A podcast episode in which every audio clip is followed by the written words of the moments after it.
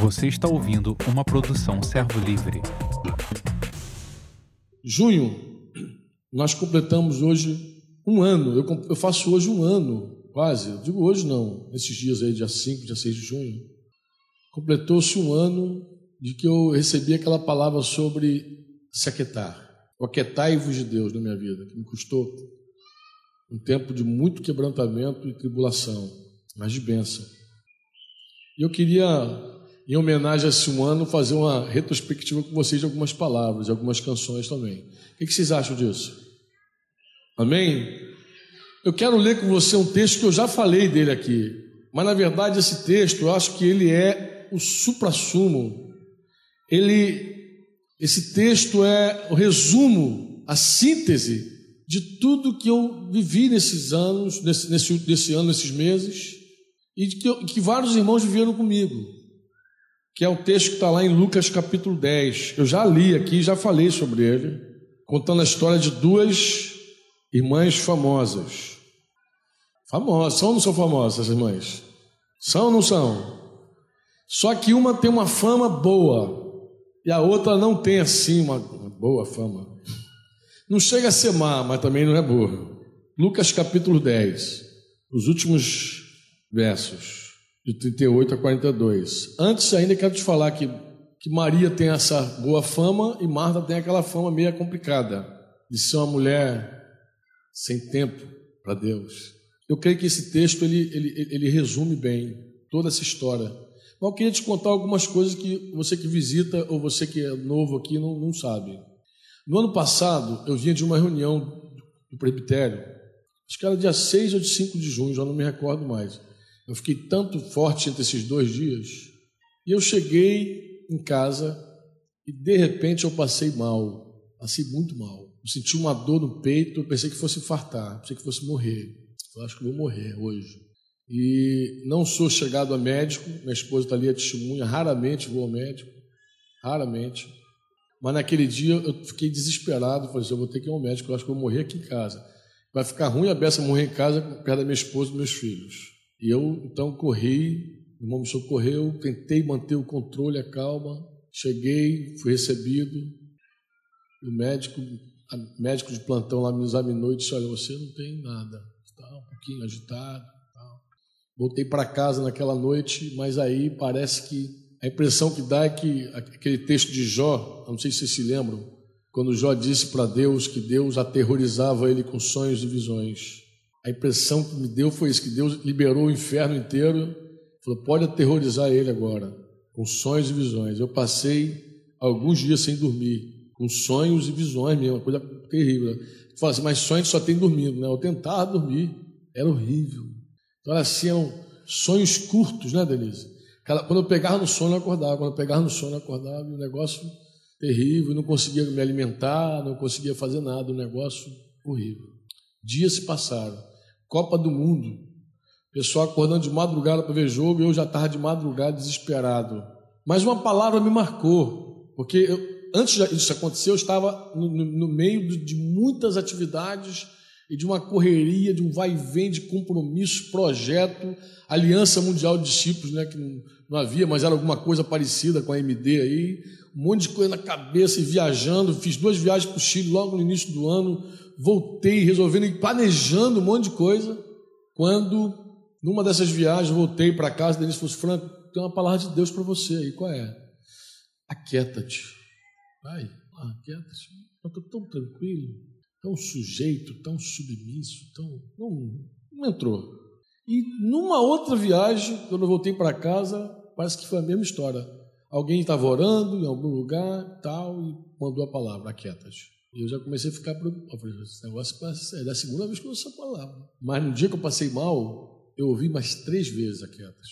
Ouvi de um grupo de irmãs que foram lá em casa orar, da igreja congregacional, quando souberam que eu estava passando aquela guerra, foram lá orar. E quando começou a orar, uma falou assim, antes de orar, eu quero ler um texto aqui contigo. Abriu lá o Salmo 46 e deu lá.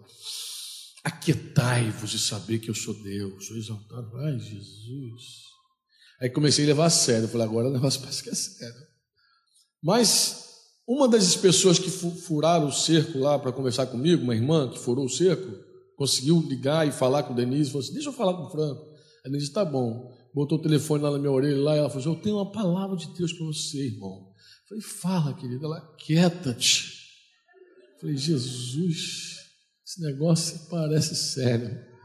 E no dia seguinte, quando voltei, o médico, que eu já tá, que eu não, não sou diamédico, em dois dias fui duas vezes. E quando cheguei lá no dia seguinte, falei, doutor, o senhor acha que eu devo procurar um especialista? Ele falou, não, eu acho que você deve se aquietar. Falei, caramba, o que, que é isso? E aí eu então comecei a ouvir essa palavra de verdade, recebi no coração e comecei uma, uma, uma jornada em direção ao entendimento dessa palavra, porque eu achava que eu era um homem quieto. E quando eu comecei então a buscar a quietude, eu descobri que eu era o homem mais barulhento da face da terra. Abra a tua Bíblia. Tenha paciência comigo, irmãos. Eu quero te dar um presente de, um, de aniversário. Você quer receber? No nome de Jesus? Então, escancara o teu coração. Se não tenha pressa, fica tranquilo, tá? Porque eu, eu sei que o Espírito Santo tem nos abençoado tremendamente. Hoje cedo eu tive, eu tive ministrando numa igreja, terminei e o pastor entregou o ministério dele. Passou. Parece que você, por que isso? Está destruindo a igreja agora? Falei, não, não fui eu, não. Eu só falei o que o Espírito Santo mandou eu falar. E quando eu terminei, irmão, você chega, hoje eu paro. Entregou o ministério, passou para mais jovem. Então eu queria que você escancarasse o teu coração para ouvir o que Deus, Deus tem para nós. Amém? Vamos ler de novo a história dessas meninas. Verso 38 ao 42 do capítulo 10 de Lucas. Indo eles de caminho, entrou Jesus num povoado, e certa mulher chamada Marta hospedou na sua casa. Tinha ela uma irmã chamada Maria, e esta quedava-se assentada aos pés do Senhor, a ouvir-lhe os ensinamentos. Marta agitava-se de um lado para outro, ocupada em muitos serviços.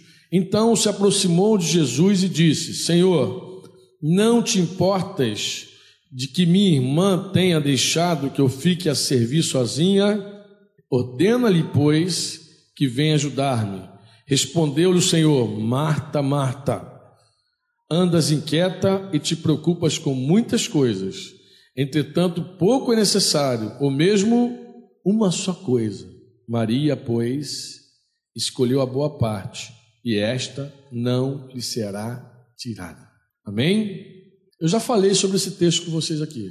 O que eu falei? Vamos lembrar que eu falei com vocês. Primeiro, eu disse que Marta era uma pessoa de liderança, ela tomou a iniciativa de levar Jesus para casa. É uma família muito amada. O Evangelho de João diz que Jesus amava Marta, Maria e que era outro irmão, Lázaro. Possivelmente não havia pai e mãe ali, e Marta deveria ser aquela mãezona, aquela, aquela irmã mais velha que criou os irmãos todos. Possivelmente. Uma mulher assim, de autoridade, de força. E ela pegou e chamou Jesus, Jesus foi. Só que quem usufruiu da comunhão, da presença de Jesus, não foi ela. Essa é a história que se repete na vida de vários crentes. Eles conhecem Jesus, recebem Jesus, levam Jesus para casa, mas quem aproveita mesmo é alguém que estava em casa e que recebeu Jesus, talvez até um pecador, né? uma pecadora, como chama assim, que ela se derrama, ela se aproveita, ela tem um verdadeiro prazer estar com Ele. Outra coisa que eu falei com vocês é que Marta era tida como uma pessoa agitada, levada de um lado para outro, envolvida com muitos serviços. Falei também que hoje em pleno século que nós vivemos, o século 21, nós somos pessoas agitadas também. Agitadas até por causa do ritmo de vida que nós temos. Nós somos a geração da fila expressa, café expresso, via expressa, né? De tudo rápido, ligeiro para ontem.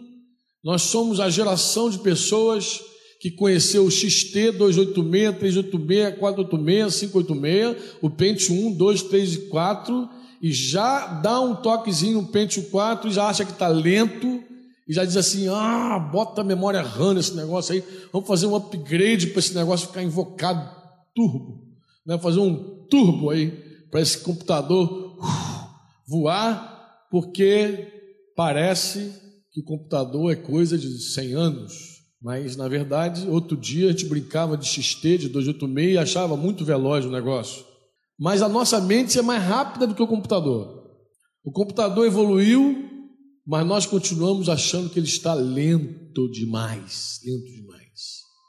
Nós somos esse povo que quando vai para a rua de carro, embora o automóvel só tenha aí mais ou menos, a primeira fábrica foi fundada em 1903, a Ford. Então o carro popular, carro para multidão, carro para pobre, só tem mesmo há 100 anos, quase 100 anos, 100 anos exato. Mas nós somos gente que parece que sempre andamos de carro há 3 mil anos atrás já tinha carro, porque quando tu vai para a rua é um desespero só. É gente que corre para lá, para cá, um passa do lado, outro passa do outro, se assusta, e dá a impressão que está todo mundo atrasado. Eu já falei essa história com vocês, né? Um dia uma, um inglês me perguntou, Nigel, aqui na Avenida do Brasil, falou: Ô Franco, por que brasileiro corre tanto? Eu falei: Eu não sei, eu não entendi a pergunta dele. Eu falei: Eu não sei, brasileiro gosta de correr. Ele, não chega nunca na hora, está sempre atrasado, não devia correr tanto. Se você correr para quê se está sempre atrasado? E o brasileiro é isso mesmo, chega atrasado, mas está sempre correndo. É coisa de doido. Ouvi essa semana um dado interessante, dizendo que o brasileiro é a segunda nação mais estressada do mundo. Primeiro é o japonês, com aquela cara toda de calma.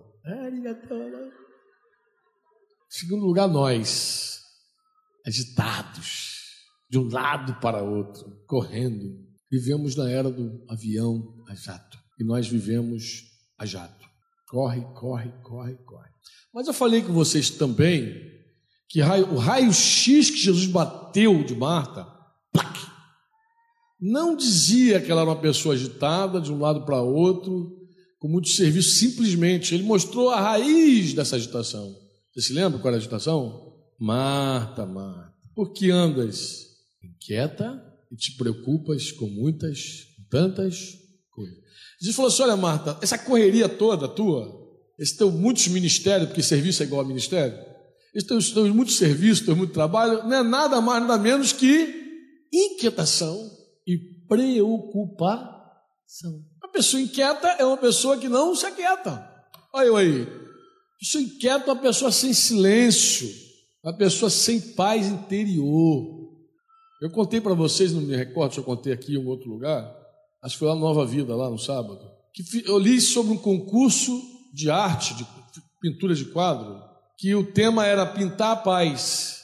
E o quadro que ganhou era um quadro curioso, era assim, um ninho de passarinho, imagina, piu, piu, piu, piu, piu, piu, os passarinhos lá, e atrás do ninho, uma cachoeira.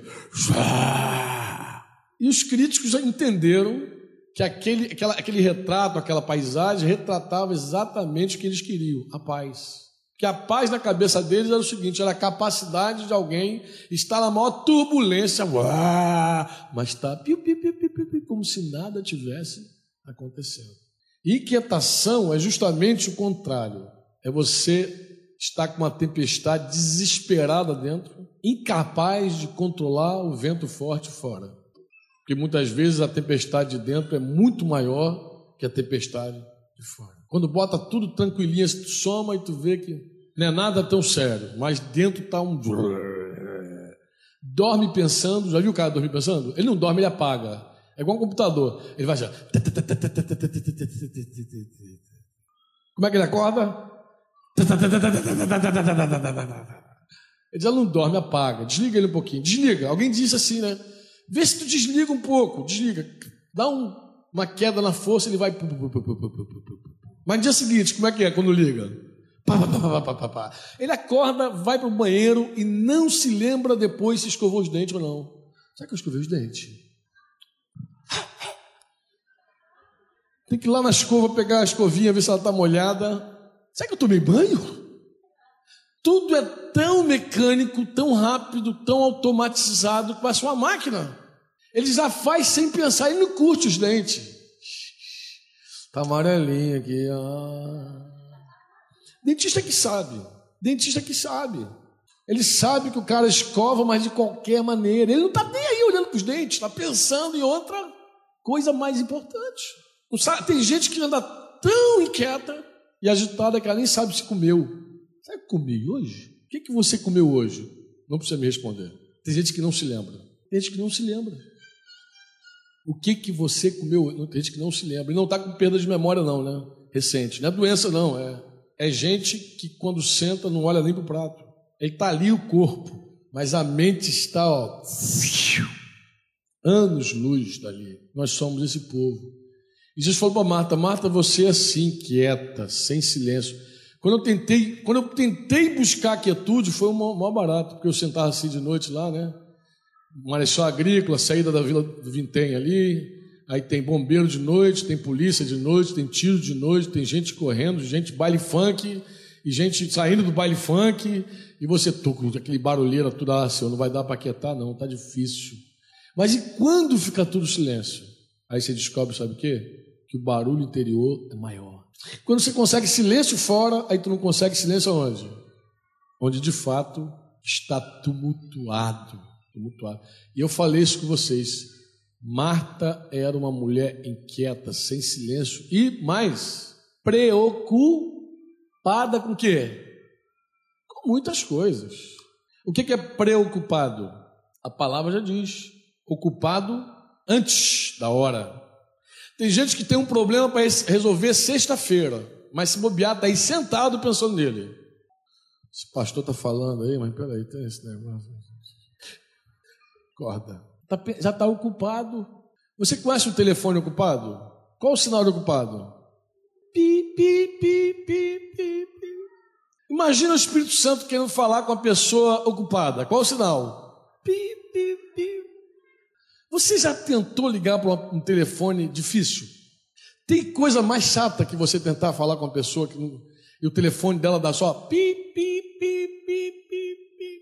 Na tentativa de desocupar, hoje se tem duas linhas em casa. Tem duas linhas e mais o celular que pode desocupar você. Na verdade, todo mundo quer um espaço, um lugar para entrar, tocar. Não é assim? Mas ainda assim tem um monte de gente difícil, não tem? Tem telefone ocupado. O telefone do sítio é ocupado? Não. É ou não? Quem liga para cá tem problema com isso? Não. Mas você se lembra quando só tinha o 2404? Como é que era? Ah, Jesus. Direto ocupado, direto ocupado, direto ocupado. E Marta era assim, ocupada direto. Preocupada. Ou seja, ocupada. Ela estava ocupada com as ligações que não tinham chegado ainda. Jesus fala que ela é uma pessoa, de uma certa forma, escolheu a banda podre pior parte, porque Maria escolheu a boa parte. Ela se aproxima de Jesus, eu também falei isso com vocês, mas se aproxima com uma ideia, uma sugestão, quase que. Primeira pergunta, né? Ela diz assim: Senhor, tu não te importas não que eu estou aqui servindo sozinha? Pergunta. Aí, aí fez a oração, o pedido. Qual era o pedido dela? Quase uma ordem. Ordena-lhe, dá uma ordem para minha irmã para que ela venha aqui me ajudar. Ordena-lhe, dá uma ordem para ela. Então, uma oração quase que mandando. Queridos, Deus não quer só serviço. Deus não, na verdade, Deus nem criou o homem para isso, se você quer saber. Ah, mas Deus colocou o homem no jardim do Éden e mandou que ele cultivasse o jardim. É, é, verdade. Mas vamos lá atrás, em Gênesis. O que, que significa Éden? Delícias. Jardim de, diga jardim de delícias. A terra era uma terra amaldiçoada? Ainda não. Ela produzia cardos e abrolhos? Ainda não. Era um jardim na, Olha que coisa, era um jardim de delícia. Deus criou o homem para cuidar de um jardim de delícia. Quando o homem, quando o homem, escuta, perdeu a comunhão com Deus, Deus não queria mais ir no jardim. Pode ir embora, teu trabalho não serve. Despedido. Prestou atenção nisso? Prestou atenção não? Se Deus tivesse criado Adão para o trabalho, Adão, a comunhão não seria a coisa mais importante. Se o teu chefe chega amanhã e diz, olha, eu estou aqui, trabalho aqui há três anos contigo, você não vai na minha casa, a gente não tem comunhão, você não toma café comigo, não come um pãozinho comigo, não almoça comigo, portanto você está despedido. Mas esse cara é doido. Normalmente quem quer trabalho quer nem te ver. O que, que, eu tô, que, que você está fazendo aqui? Por que, que eu estou te vendo aqui? Vai trabalhar, meu irmão, vai trabalhar. Toda hora eu fico te vendo aqui, não quero te ver, não, vai para o trabalho. Quem quer trabalho não quer te ver, pô. No dia que Adão perdeu a comunhão, dá até samba. No dia que Adão perdeu a comunhão, levou o cartão vermelho, fora. Eu trabalho sem comunhão, não quero. Eu sei que muita gente pensa que o mais importante é trabalhar para Deus. Já vi muita gente dizendo, não, mas eu, eu tenho que fazer alguma coisa para Deus. Você precisa entender que mais importante do que você fazer alguma coisa para Deus é estar com Deus. Se você não está com Ele, o que você faz não interessa muito a Ele. Que isso, pastor? É. Eu fiquei até preocupado falando isso outro dia numa igreja, que eu falei assim, o pastor vai pensar que eu vou estou aqui para melar o trabalho dele. Imagina um pastor botando manivela todo mundo. Vamos trabalhar, vamos produzir, vamos lá, é 12, é 15, vamos ganhar gente, vamos embora, vamos embora para lá e para cá, vamos trabalhar, vamos fazer isso. Aí eu chego lá e digo assim: vamos descansar, vamos buscar Deus, vamos adorar. Eu fiquei pensando: esse cara vai, vai me expulsar daqui. Mas tem trabalho mais produtivo do que aquele que nasce da comunhão com Deus? Tu vai para o livro de Atos dos Apóstolos e você vai descobrir que Paulo foi visitado por um homem que estava orando. Estava fazendo nada para ninguém lá com o Senhor lá. Você vai descobrir que Pedro foi na casa de um gentio porque ele estava orando na hora do almoço com fome. E a comida atrasada naquele dia. Tu vai descobrir que um ímpio chamado Cornélio, um gentio, estava orando também na hora que o anjo apareceu com ele, definiu a vida dele, a salvação dele, tudo dele não estava falando nada, embora ele dava esmola. Mas não foi na hora da esmola que Deus falou com ele. Deus falou com ele na hora da oração. Você vai descobrir no livro de Atos dos Apóstolos que vários serviços só, só estão ali porque alguém ouviu o Espírito Santo, alguém viu um anjo falando, alguém, alguém teve uma experiência com Deus. Daí a obra aconteceu. Você vai ver que tudo começa da adoração, de ministrar ao Senhor. Depois ele vem e ordena a vida. Leia o livro de Atos, você vai ver. Um dos textos que mais me confrontaram naquela época, mais me confrontou, foi Lucas capítulo 5. Confrontou forte. Vou te explicar por quê. 5, 15. Vê se não foi esse texto que eu conversei com vocês há quase um ano atrás. Escrevi, nem falava. Na verdade, nem, nem falei, porque não tinha nem força para falar, tá? só, só podia escrever. Escrevi o que eu podia escrever. O que está escrito aí em 5,15? Porém, o que se dizia a seu respeito, cada vez mais se divulgava. É isso? Qual é o resultado da fama de Jesus? Lê aí. Grandes multidões afluíam para o ouvir e serem curadas de suas enfermidades. Diga comigo, grandes multidões. A fama de Jesus sem televisão, sem jornal, só com marketing direto, discípulo para discípulo, um por um, um homem falando, uma mulher testemunhando, chegou de uma tal maneira de, volume, de, de de, de conhecimento do nome de Jesus, ela alcançou tanta gente que grandes, diga comigo, grandes, multidões afluíam para ele. Agora eu te pergunto: tem alguém aqui, alguém nesse lugar, em nome de Jesus, que tem um ministério, um dom, uma fama tão grande, que grandes multidões correm até você para te ouvir, para ser curado por você? Tem? Tem? Ainda não, né? Você não crê que isso pode acontecer, não? Jesus falou que aquele que crê em mim farão obras que eu faço e ainda obras maiores. Vai depois vai ver Pedro também cercado de multidões. Mas escuta o que eu te falo. Não seria uma boa desculpa para não orar? Acordar de manhã já com um montão de gente chamando Daniel, Daniel, Shirley, ora por mim, eu quero te ouvir. Ah, assim, não, boa desculpa. Termina a noite, cansado, três horas da manhã, o último discípulo saiu, tu fala assim, é, Senhor, hoje não vai dar para falar contigo não, porque tu está vendo, tu está vendo meu trabalho, Senhor. Verso 16. Ele, porém, se retirava para lugares solitários e orava. Jesus, no meio da fama, no meio das multidões, no meio dos milagres, no meio do ensino, ele se retirava. Ele não se retirou, não foi um acidente, não foi um dia. Diga comigo, se retirava e orava. Era isso que Jesus fazia. Buscava um lugar solitário por causa das pessoas atrás dele. Senão o pessoal ia querer agarrar nele, prender e tocar. Então ele ia para um lugar sozinho e lá ele fazia o quê? não tem desculpa para não orar. Muito pelo contrário, depois você entende por que, que Jesus dizia: a palavra que eu dou não é minha, é do meu Pai. O ensino que eu dou não é meu, é do meu Pai. As coisas que eu falo contigo são coisas que o meu Pai me falou. É óbvio, tinha tempo a beça com o Pai. E Jesus ouvia mesmo o Pai, ouvia, ouvia porque a própria palavra diz. Eclesiastes capítulo 5 diz bem qual é a relação de quem está na terra e no céu. A oração de Jesus de, de, de longas horas lá, três horas, você só encontra registro de uma frase: Pai, se possível, afasta de mim esse cálice, mas que não seja feita a minha vontade, mas a tua. A oração do Pai Nosso, como é conhecida? Vamos lá. Pai nosso que está no céu, santificado seja o teu nome, venha a nós o teu reino, seja feita a tua vontade, assim na terra como no céu. O pão nosso de cada dia nos dai hoje, perdoa as nossas dívidas, assim como nós temos perdoado os nossos. Não nos deixe cair em tentação, livra-nos do mal, do maligno, porque teu reino, o poder e a glória para sempre. Quantos minutos? Dependendo de quem fala, pode ser menos de um minuto. Como é que Jesus ensina uma oração dessa? Você já viu que tem gente que diz assim: Eu não consigo orar mais de meia hora, não tem assunto para tudo isso. De fato, você não tem assunto, porque você acha que orar é falar, só falar. E aí, quando o cara esgota o assunto, ai, Senhor, aí fica tentando inventar coisa. Então, Senhor, como estava te falando, oh, meu Deus, meu pai, vai ali na casa do meu vizinho, aí lembra que tem um vizinho do lado do padeiro, também o pipoqueiro, Senhor. Dá um. Quando o cara, hoje eu orei, hoje eu orei meia hora. Ele, na verdade, falou meia hora, só falou. O que, que diz Eclesiastes 5 mesmo? Oi? Guarda o teu pé quando entrar na casa do Senhor, por quê? Chegasse para ouvir é melhor do que oferecer sacrifício de tolos. Eu não quero que você me entenda mal, não. É a palavra que diz, tá, amado? Chegasse para ouvir é melhor do que oferecer sacrifício de tolo. Depois você vai entender que é sacrifício de tolo.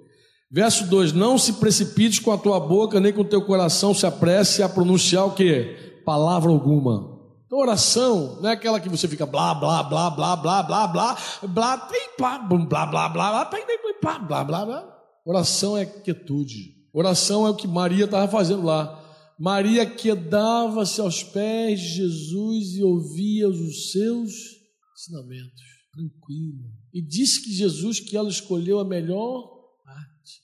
E disse que a parte boa não lhe seria o quê? Diga comigo, não lhe seria tirado. Você me pergunta assim, Franco, peraí, Franco. E Deus tira?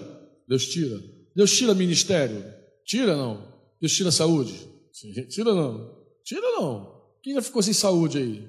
O que acontece quando o crente fica sem saúde? Diz aí, confessa. O que, que, que, que o crente faz quando ele fica sem saúde? Ah, Senhor, meu Deus. Pai. Saúde foi e o clamor chega com força.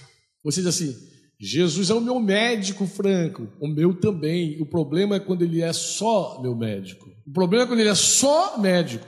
Você vai ao médico quando? Quando é que você vai ao médico? E quando Jesus é só teu médico? Tu vai ele quando? Você só vai, oh, Alminha, quando você está doente. Jesus é meu conselheiro, pastor. É teu conselheiro, mas o problema é quando ele é só conselheiro. Eu vim aqui buscar um conselho que eu estou para fazer um negócio aí, entendeu? Queria uma palavra de Deus, você vê se tu tem alguma coisa. Quando alguém passa a semana inteira sem ouvir Jesus, mas precisa de um conselho, oba! Eu tenho que ouvir o Senhor agora, estou com um negócio para fazer, eu preciso ouvi-lo. Aí vai atrás de conselho, atrás de irmão, vai atrás de um monte de coisa. Meu querido, você diz assim, peraí, Franco, mas Marta, Marta, o irmão falou já assim comigo assim, de manhã, falou assim, sabe pastor, quando eu lia sobre Marta, eu ficava com pena dela. Até anotei a frase dele aqui. Disse assim, ó, quando eu lia sobre Marta, eu ficava com pena. Alguém sentiu pena de Marta também? Tu também, Zaninha? Morria de pena? Ele falou assim comigo assim: puxa, eu tinha pena dela. Eu falei, e agora? Agora eu estou com pena de nós. Falei, ah, é, amado, isso depois da administração. Por quê? Porque nós somos pior do que ela. Falei, ah, um velhinho que falou, um velhinho, um velhinho. O senhor já de idade. Aqueles irmãos de muitos anos de denominação. Estava com pena de Marta. Por quê? Qual é, qual é a semelhança que tem? Jesus era hóspede na casa de Marta. O Espírito Santo não é hóspede na tua vida. O Espírito Santo o quê na tua vida? O que é que o Espírito Santo é na tua vida, amado? 2 Coríntios 13, 14 diz: A graça do Senhor Jesus Cristo o amor de Deus e a comunhão do Espírito Santo seja com vós todos. Amém. A comunhão do Espírito Santo, diga a comunhão do Espírito Santo. Diga a comunhão do Espírito Santo. Você diz assim: a Marta tinha Jesus lá, você tem o Espírito Santo hoje, que está na tua vida, na tua casa, na tua sala, todo tempo. O Espírito Santo está aí contigo, está com você todo tempo. E quanto tempo você conversa com ele? Qual foi a última vez que você bateu um papo com o Espírito Santo? Conversou com ele? Qual foi a última vez? Eu gosto de, uma, de um adesivo que diz assim: é, Jesus vive, falei com ele hoje. É assim o adesivo? Não. Deus existe, falei com ele hoje, alguma coisa assim, como é que é? Jesus está vivo, falei com ele hoje, olha, mas só falou ou ouviu? Só falou, ouviu. Ele te ouve, com certeza te ouve, mas ele também fala. Ele também fala. Por que, que Deus tira o ministério de alguém? E aqui vale uma, uma nota.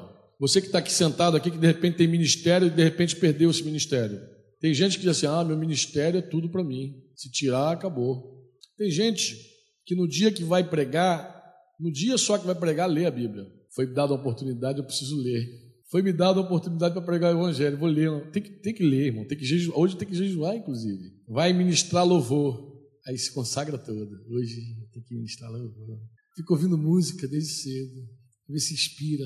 Hoje o louvor está com nossa equipe. Eu vou te explicar por que, perde o ministério. Jesus falou isso para a igreja de Éfeso, lá, a igreja que perdeu o primeiro amor. A igreja que perdeu o primeiro amor, Jesus deu uma palavra para ela: arrepende-te, senão eu vou tirar o teu castiçal de ti. Vamos te explicar por que, tem que tirar. Tem que tirar mesmo. Não do jeito não. Preste atenção.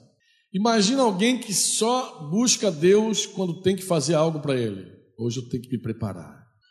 Ou então aquela igreja bem religiosa que no dia da ceia ninguém briga. Hoje não posso porque hoje é ceia. Por favor, não me tente, irmão, sai para lá.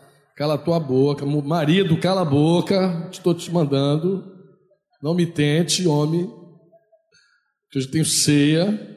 É o dia especial. E se não tiver ceia? E se o pastor falar assim, não, agora até o final do ano sem ceia? Couro vai comer. Mas tem gente que se prepara somente em função do seu ministério. Aí Jesus vem do ministério e fica como a pessoa? Sem nada, perdeu tudo. Fica desesperado, angustiado, não tem mais motivo para orar, não tem mais motivo para ler a Bíblia, porque não, estou sem ministério, tenho disciplina, entendeu, irmão? A vida dele com Deus está fundamentada no que ele faz, no ministério dele. É o contrário de um ministério que é fundamentado na comunhão com Deus. Ou seja, eu amo o Senhor, eu adoro o Senhor, eu fico ministrando ao Senhor, e de repente, não mais que de repente, surge alguma coisa para eu fazer e falar. Olha, irmão, vou te falar uma coisa muito joia. Quando você está em comunhão com a palavra, em comunhão com Deus, sendo ministrado por Ele, a coisa flui muito tremendo, diferente. Flui diferente. O ministério é outro. O ministério baseado na tua vida com Deus é outro ministério, outro. E daí tem que perder mesmo, porque se não perder, não vai ver que está sem nada. E quando tira o ministério, ele vê que estou pelado. Ai meu Deus, acabou meu ministério, o que, que eu fazer agora? Acabou tudo. Que já não tinha nada, já tinha perdido a essência. Apocalipse 2. A igreja de Éfeso. Essa igreja Deus também falou conosco esse ano que passou. Eu acho que eu nunca falei tanto dessa igreja. Éfeso e Laodiceia, Éfeso e Laodiceia, como nesse ano que passou. É porque Deus me pegou aqui direto.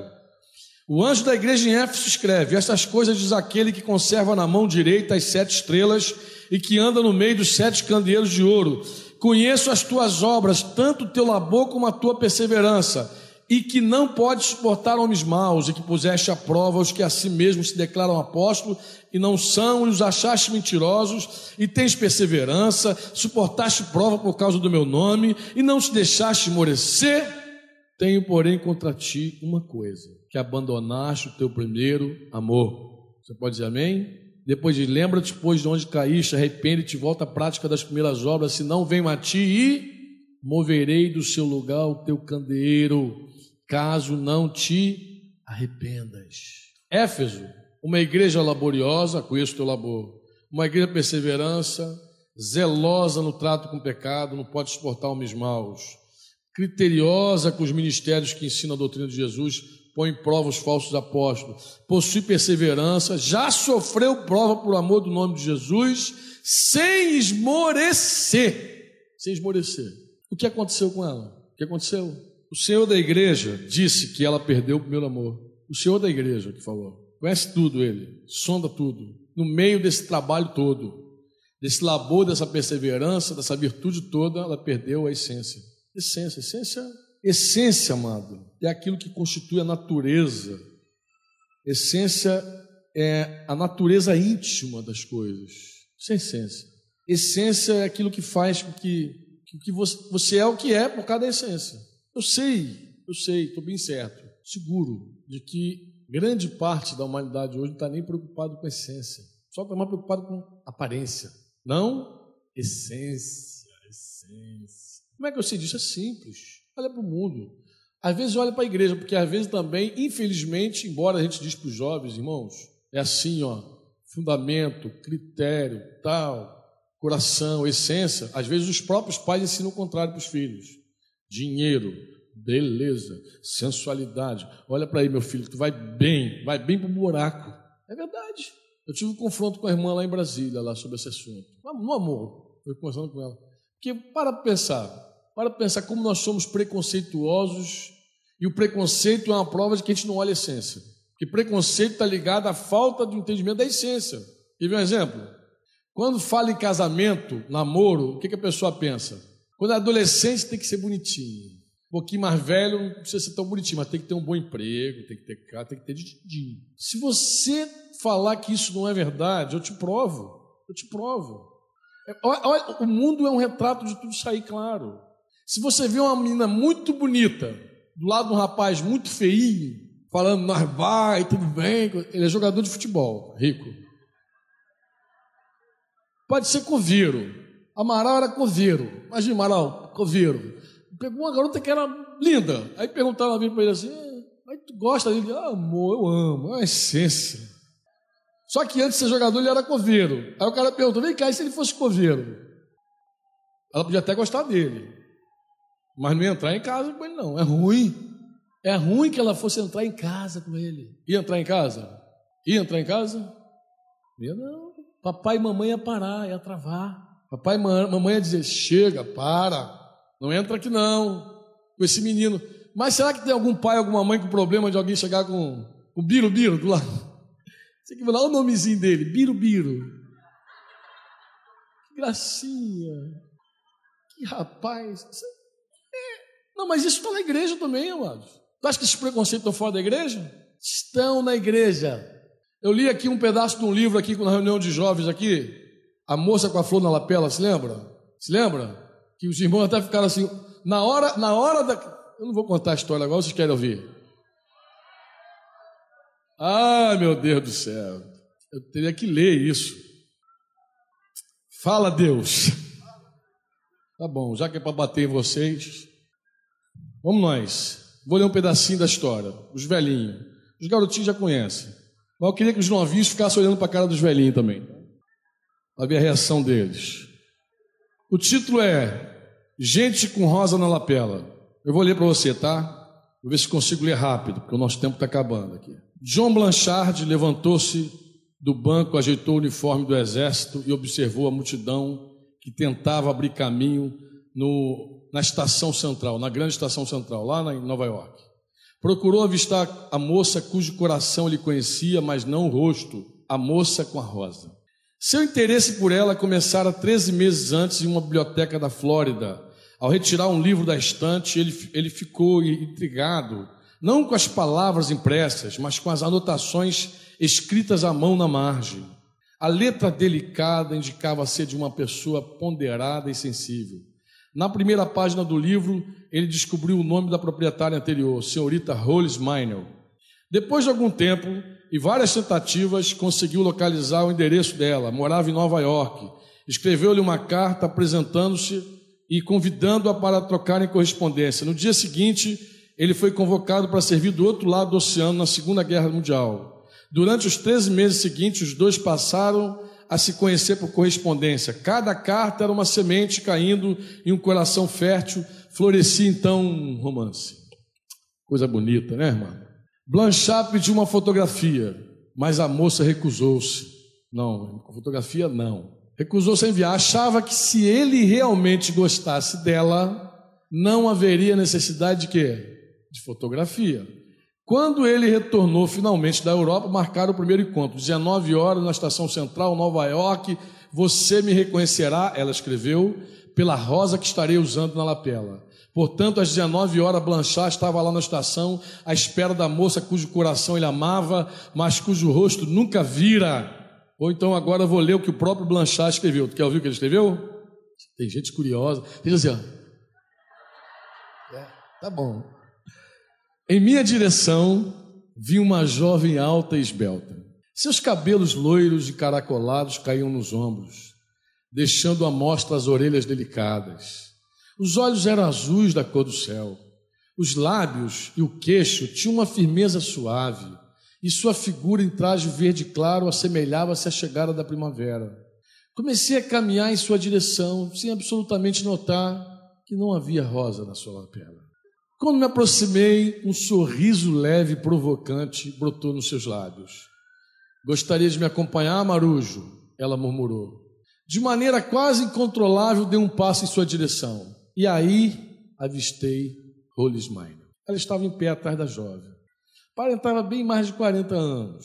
Seus cabelos presos sob um chapéu surrado deixavam entrever alguns fios brancos. Seu corpo era roliço, tinha tornozelos grossos. Usava sapatos de salto abaixo. A moça de traje verde claro já quase se distanciando rapidamente. Senti como se tivesse dividido ao meio, desejando ardentemente segui-la, mas ao mesmo tempo profundamente interessado em conhecer a mulher cujo entusiasmo me acompanhara e me sustentara. E lá estava ela. Seu rosto redondo e pálido estampava a delicadeza e sensibilidade. Os olhos cinzentos irradiavam meiguice e bondade. Não hesitei. Peguei o pequeno livro de capa de couro para me identificar. Não seria um caso de amor, mas seria um algo precioso. Algo talvez melhor do que o amor. Uma amizade pela qual era e seria sempre grato. Endireitei os ombros, cumprimentei e entreguei o livro à mulher apesar de me sentir sufocado pela amargura do meu desapontamento. Enquanto dirigia a seguinte palavra: Sou o tenente John Blanchard e você deve ser a senhorita Minor. Estou satisfeito por ter vindo ao meu encontro. Você aceita o convite para jantar? No rosto da mulher surgiu um sorriso longo e bondoso. Eu não sei do que se trata, filho, respondeu ela. Mas a jovem de traje verde que acabou de passar por aqui me pediu para usar essa, essa rosa na lapela. E falou também que se você me convidasse para jantar, eu deveria dizer que ela está à sua espera no restaurante do outro lado da rua. Ela me contou que se tratava de uma espécie de teste. Eu queria ver a cara de vocês, mas não deu. Eu estava lendo. Na hora que, na hora que ele viu a moça lá atrás, como é que o semblante de vocês fizeram? Ah. E depois que era um teste, ela falou assim: ah. Não, quando a gente essa menina é um caso raro. É um fato verídico. Essa menina é um caso raro. Por quê? Porque ela era bonita e, como mulher bonita, ela sabia que atraía um monte de homem bolha, cansado. Um monte de homem que só vê a aparência. A Bíblia diz: vã, enganosa graça, vã formosura. A mulher que teme o Senhor, essa será o quê? Louvada. Essa mulher aqui é um caso raro. Porque ela sabia que com sua beleza trazia aquele montão de alma cansada atrás dela. Oh. Ela sabia disso. Aí, o que, que ela faz? Ela conhece um homem que se apaixona não por ela, mas pela letra. Daqui a pouco gosta dela pelo que ela é. Ela sabe que vai ficar velha. Eu estava vindo numa viagem com o Claudinho agora, eu peguei uma revista de bordo com a Tônia Carreiro, com 18, 19 anos. Ela e mais um montão de atrizes daquela época. Cada mulher linda. Como é que está hoje essa mulherada? Tudo velhinha já, vovó, bisa. Pode fazer plástico, pode fazer o que for, não tem jeito de esconder, não. Desse Gonçalves que o diga, gente. Tá. Chegou a velhice, chegou e acabou o assunto. A, a, a, a formosura passa, a beleza passa. O cara é jovem, bonitão, forte, cabeludo, depois fica careca, barrigudo, baixinho. E aí, pô? Passa. Sabe o que acontece, queridos? Nós nos preocupamos muito com a aparência, com o rótulo. E quando a gente se preocupa com a aparência, a gente deixa a essência. Marta estava muito preocupada com a aparência. Tem gente que trabalha mais por causa da aparência do que por qualquer outra coisa. Quer mostrar serviço de qualquer jeito. Mas Deus se preocupa muito mais com a essência. Quando Jesus repreendeu a igreja de Éfeso, ele falou: Deixaste o primeiro amor. É a história que eu já contei da menininha apaixonada, apaixonada, noivinha, casou de novinho. Ela passa a roupinha dele com o maior carinho. Uh, eu te amo, meu bem. Eu quero te dizer quanto te amo. Aí pega a roupinha, cheira assim. Olha o cheirinho dele. Pega o cheirinho dele, guarda com o maior carinho. Até o temporal chegar. Depois de umas cinco tempestades fortes em cima do relacionamento. Se esse amor esfria, a música pode ser até a música do mundo. Lava a roupa todo dia, te agonia. Acabou amor, acabou a essência. Já não tem alegria para fazer. Já se sente escrava fazendo. Ser escrava, estou me sentindo uma escrava desse feliz. Verdade, não tem essência. Você sabe por que, que no início a gente prega o evangelho direto? Você sabe por quê? Porque você está apaixonado por Jesus. Uma pessoa apaixonada fala de quê? Do amor dela. Parou do lado de Jesus, parou de Jesus, Jesus, Jesus, Jesus de manhã, Jesus de tarde, Jesus de noite. Jesus é meu Deus, Jesus é meu Senhor, quero te fazer salvo. Pô, tá chato, cara. Se converteu, só fala de Jesus. Ele vai dizer o quê, pô? Eu estou apaixonado por Ele, eu só tenho Ele, meu assunto é Ele, Ele é tudo para mim, tudo para mim. E depois de velho, se deixar o primeiro amor, sei como é que é. Para do lado e vou ter que pregar para esse infeliz, senão Deus vai me requerer o sangue da mão da minha mão. Se esse cara morrer agora sem conversão, vai ser terrível. Já não é amor, já é obrigação, já é um peso. Já é um peso fala de Jesus, um jugo. Alguém apaixonado fala todo o tempo. Nós não damos valor à essência, mas Deus dá. Deus olha para a essência, meu querido. Deus olha lá para dentro, meu amado, minha amada, e diz: Não tá bom. É muito trabalho, é muito zelo, é devoção, é tá joia, mas tá faltando o principal. Não tem essência, não tem amor. Não tem amor, não tem essência, não tem nada, pô. Tu continua cantando, continua fazendo, continua tocando, continua dançando para Jesus, mas vazio, vazio, vazio. Tá pregando, tá, mas tá pregando mesmo, porque Deus é. Ah, mas Deus me dá palavra, irmão. Ele deu, me deu sempre palavra. No dia 5 de junho, dia 4 de junho do ano passado, se me deixasse pregando, eu ia pregar de manhã, de tarde, de noite e de madrugada não ia faltar palavra. Sabe por quê? Porque Deus me deu esse dom, é um dom que eu tenho. Mas e aí? Dizer que tem um dom, dizer que tem um dono do dom é outra coisa. Estou com um dom, mas estou com ele. Conversa fiada. Você sabe o que eu fiz, meu amado? Eu fiz igual aquele filho pródigo. Peguei tudo que Deus me deu e financiei uma jornada para longe dele. Dá para entender isso? Foi o que eu fiz. E o que, que ele fez? Tocou assim, tirou o chão e deixou ver que eu estava sem nada. Sem nada. Deixou ver que eu estava assim. Sem ele, não há nada. Sem o Espírito Santo, você não tem nada. Você pensa que tem alguma coisa? Será que você tem alguma coisa? Ele só fez tirar o que eu tinha de mais importante, que é Ele mesmo, é o próprio. Tem dom, não tem ministério, não tem nada, não tem projeto, não tem sonho, nada adianta, amado, quando você está sem Ele, sem Ele. Sabe, o estágio final dessa igreja é a igreja de Laodiceia. Você começa perdendo a essência, mas depois da igreja de Laodiceia, capítulo 3, é a coisa mais grave. Jesus falou assim: Eis que estou à porta, bato. Se você ouvir a minha voz, eu entrarei. Meu Deus, Jesus está batendo na porta, ele está onde? Ele está do lado de fora. Quem foi que colocou ele lá fora? Quem foi que excluiu Jesus? Fui eu, você, foi a igreja que excluiu ele. Ele falou: se alguém abrir a porta, eu entro e ceio contigo. Ceia fala de comunhão, amado. Fala de comunhão, cearei contigo, você comigo. Você diz assim, mas eu nunca deixei Jesus de fora. Eu prego, falo dele, canto para ele, mas meu querido, meu amado, Jesus está no trono, à destra do Pai. Quem está aqui é o Espírito Santo, Deus Espírito Santo. E quando você exclui o Espírito Santo, você está excluindo o Pai e o Filho junto. Jesus falou: aquele que crê em mim, eu virei para ele. Eu e o Pai viremos e faremos morada nele. Como é que o Pai e o Filho moram em nós? Como é que ele mora em nós? Através do Espírito. Ele mora em nós através do Espírito, mas o Espírito pode ser negligenciado ele pode ser negligenciado mais de uma vez, duas, três vezes, quatro vezes. O Espírito Santo pode ficar de fora da nossa vida. Eu não estou brincando, estou falando sério. Tem gente que não tem tempo para parar, para orar, para falar com Deus, não tem mais tempo. E quando você não tem tempo, você não tem espaço. O tempo que você tira de alguém é um espaço. Tem tempo para novela? Tem. Tem tempo para futebol? Tem. Tem tempo para Deus? Não. O tempo é um espaço. Espaço, ó oh, amado, espaço é a tua vida, o teu tempo é a tua vida. O americano diz: time is money, conversa, tempo não é dinheiro, não, tempo é vida, é mais do que dinheiro, porque o teu tempo não volta mais.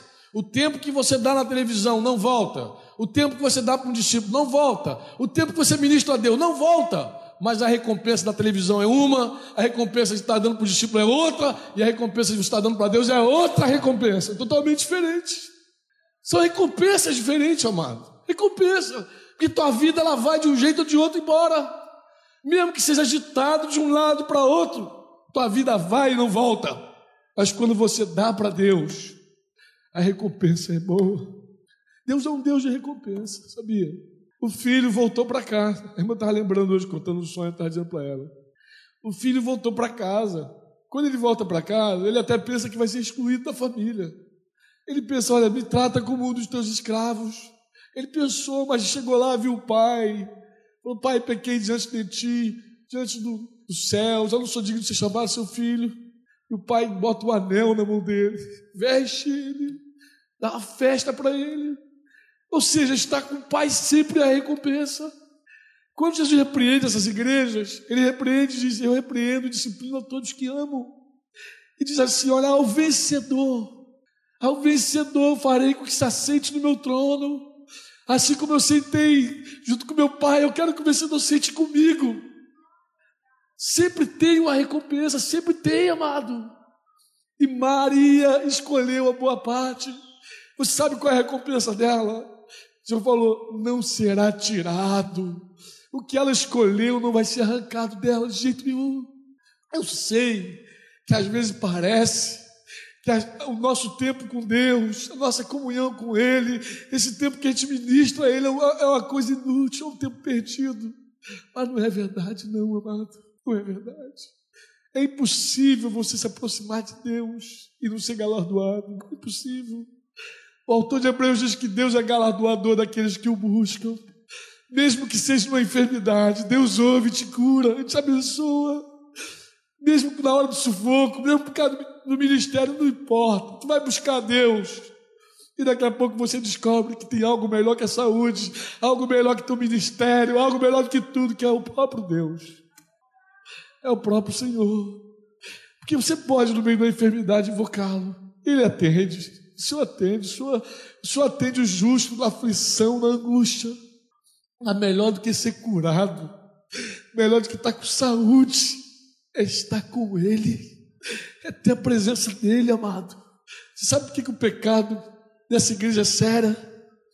Porque ela exclui Ele, ela perde primeiro a essência, o amor, o primeiro amor, aquilo que move, e depois vai esfriando. Daqui a pouco tem uma outra igreja que já colocou Jesus de fora.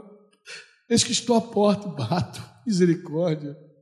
Parece que gente está falando para o ímpio, mas não é ímpio, é uma igreja inteira, mano. Uma igreja inteira.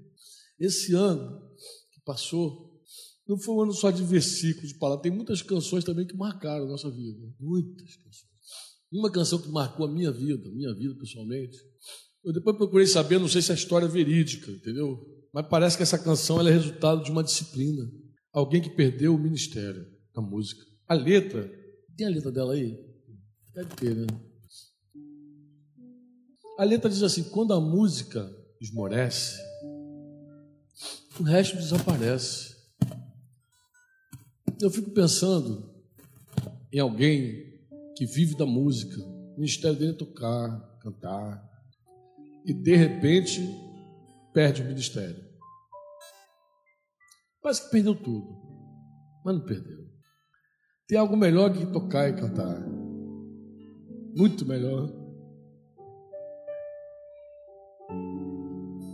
tem uma essência, há uma essência na adoração. E a essência não é a música. Não é a música. A música não é a essência. A canção pode ser linda, mas não é a essência. A canção é dele, é por meio dele e para ele. Mas a essência é ele. Ele é o amor,